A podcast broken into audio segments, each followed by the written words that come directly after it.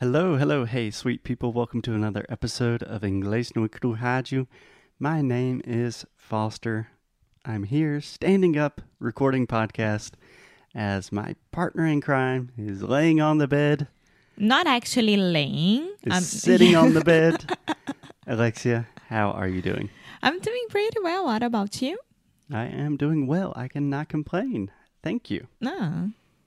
That's But- good. But there's a but. I imagine you will be able to complain in just a few minutes. Which is good that you are giving me a reason to complain this episode. Yeah. Okay, so let me explain a little bit. I recently arrived in Portugal.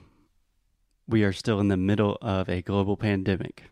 So everyone is wearing masks everywhere. I think sometimes I speak pretty good Portuguese, but the Portuguese I speak is Brazilian Portuguese. Here, they speak some crazy language that I don't know what it is, and everyone's wearing masks, and I can't understand anything. And for that reason, it's given me a lot more motivation to improve my Portuguese and just to study languages in general. And there's a lot of suffering involved. So I kind of want you to also participate in that experience. Yeah.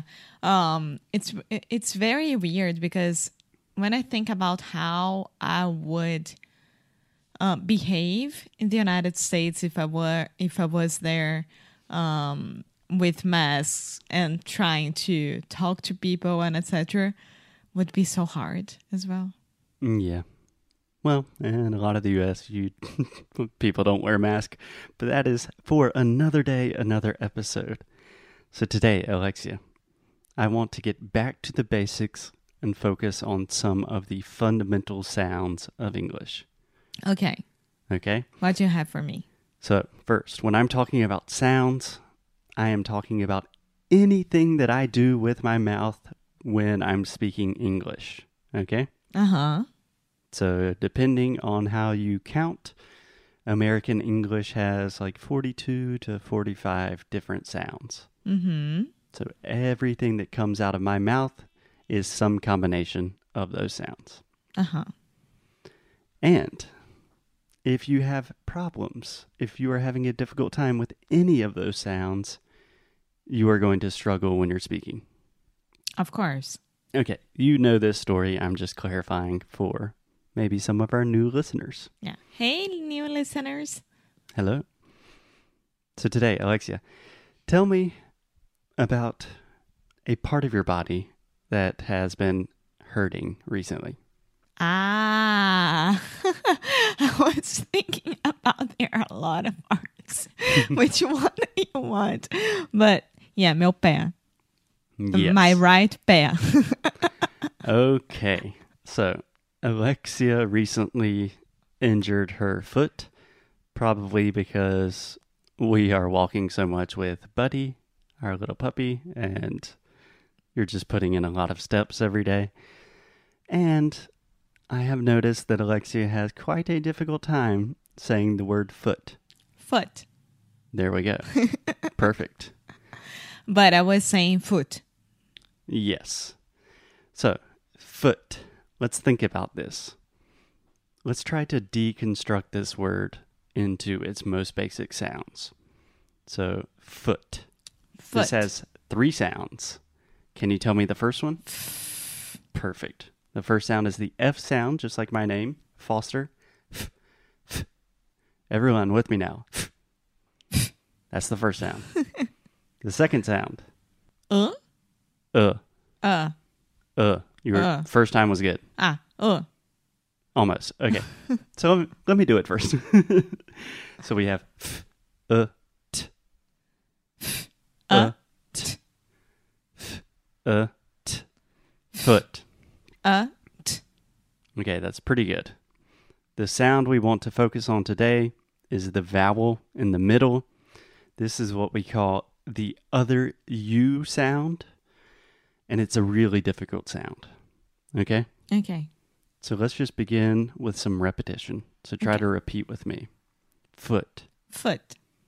could, Could. should, Should. Would. Would. Coulda, shoulda, woulda. Coulda, shoulda, woulda. Do you understand what that phrase means? I, I coulda, shoulda, woulda. I could, I should, I would. What? Yeah. Um, Maybe I will do it. I love when Alexia says, Yeah, I understand. And she just repeats. Coulda, shoulda, woulda. Coulda, shoulda, woulda is a phrase. What we are literally saying is could have, should have, would have. So when people are making a lot of excuses, we say, ah, coulda, shoulda, woulda. Like, you could have done it, you should have done it, you would have done it, but you didn't. So Okay. coulda, shoulda, woulda. Coulda, shoulda, woulda. Nice.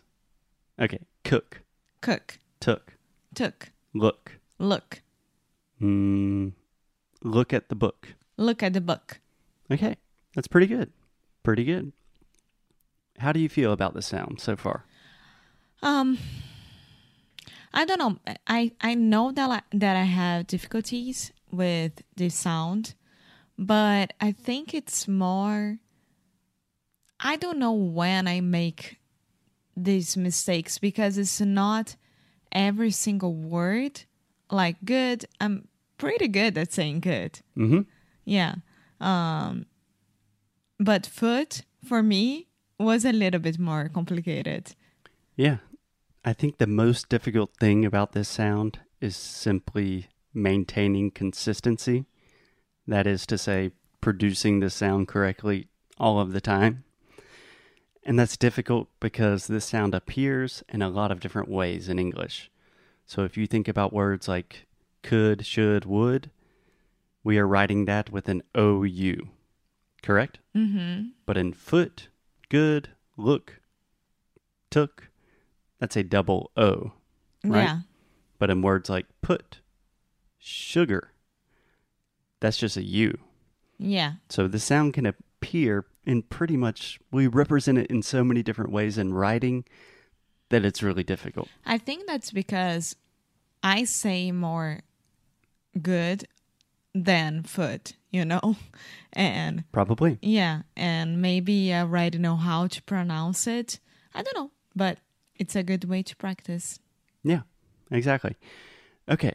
So, Alexia, your most common mistake and the most common mistake that I see with all of our students is instead of producing this uh sound, our students have the tendency to produce the oo sound. So instead of saying good, they say good, or foot, they say foot, or should, should, right? Right. So the difference between these two sounds, the uh, this other u sound, it's a very deep sound in the back of your throat. So if you want, you can just put your hand on your throat and say uh. Uh It's not uh, it's uh. uh Yeah. Do you feel that? uh-huh. Okay. Uh Okay. And now say ooh. ooh. What changes when you say ooh? um, como é que se diz? My mouth and I make round lips. Lips. You make what lips? Round lips. You make round lips, exactly. So if you think about this, when you say uh, or you can Uh. watch me say uh, Yeah, I don't move my lips. right, your lips are relatively relaxed. When you say ooh, it's like you are Just going. like French. Ooh. yes, it's like you're going to kiss someone. Hopefully, only me. ooh, uh, ooh, uh. Yeah. Okay, so say this for me, Alexia. Could you cook something good? Could you cook something good? Good food. Good food. Okay, that's a good example. So, good food. Good food. Say it three times fast. Good food. Good food. Good food. Good food. Okay, perfect. so, we have good. This is the sound of the day. And then we have food, which is the ooh, right? Yeah. So, a lot of times I hear our students say, ah, I love Gucci, Gucci, Gucci Fuji. And I'm not saying that to make fun of our students. I am saying that to say, if you say Gucci Fuji, Americans are not going to understand you. Yeah. Yeah. Good food. Good food. What about the difference between soot, suit? Huh? Soot, suit. I have no idea what's the first one. Doesn't matter. S- soot? Soot, suit. Yeah, it's uh, the sound. One you're making round lips, the last one, and the first one you're not. Okay, repeat with me. Soot, suit. S- soot, suit. I have no idea what I'm saying right now. Suit, like uh, Suit is Suit and tie. what you wear to a fancy person wears Yeah. to an office. so, suit, Suit. suit. Yes. Okay, Suit e techno. suit. Yes. Okay, And then we have the word soot. soot. Yes. Soot is not a very common word. But before I tell you the definition, I just want to stop and observe this moment very quickly. You can say good food perfectly, right? Yeah, Two very common words. You know what they mean. But the second I give you a word that you have not heard before, you go crazy and think, "Mm, what is that? Yeah, What of is- course. Soot, soot. And your pronunciation just goes crazy. I thought it was. Are you suing me? Suit. Yeah. Is that? No, Uh. it's not. What I'm trying to say is it doesn't matter what the meaning of the word is. What we're focusing on here is the pronunciation. Yes, teacher. So repeat with me one last time, Alexia. Soot, suit. Soot, suit. Soot, suit.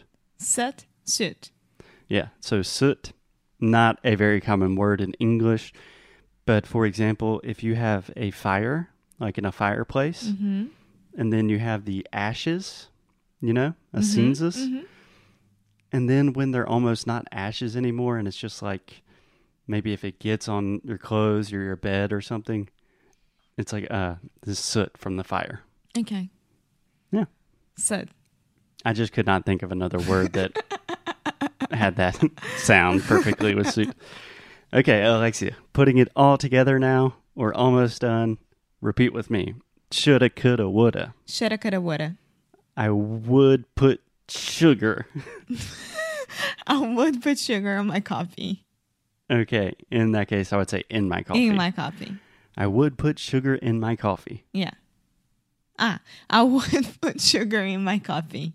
Look at the book. Look at the book. Look at the book you took. Look at the book you took. Look at the good book you took. Look at the good book you took. Perfect. Could you cook something good? Could you cook something good? Could you cook some good food? Could you cook some good food? Soot. Soot. Okay, Alexia, you did a great job. I Thank you. really appreciate your sweating. patience. but to be honest, we spend a lot of time on the show just having fun, talking about things. But the way you make big improvements in your English is doing the hard work of just feeling like a crazy person, feeling like, okay, I don't understand what Foster's saying. What is soot, soot? What is this? That's what you have to do sometimes. Yes. Okay, cool. Any questions? No, I am gonna practice soot. Soot. Soot. Th- Okay. Uh, we should have ended five seconds before. Thank you guys. We will see you tomorrow. As always, keep up the good fight. And lose well.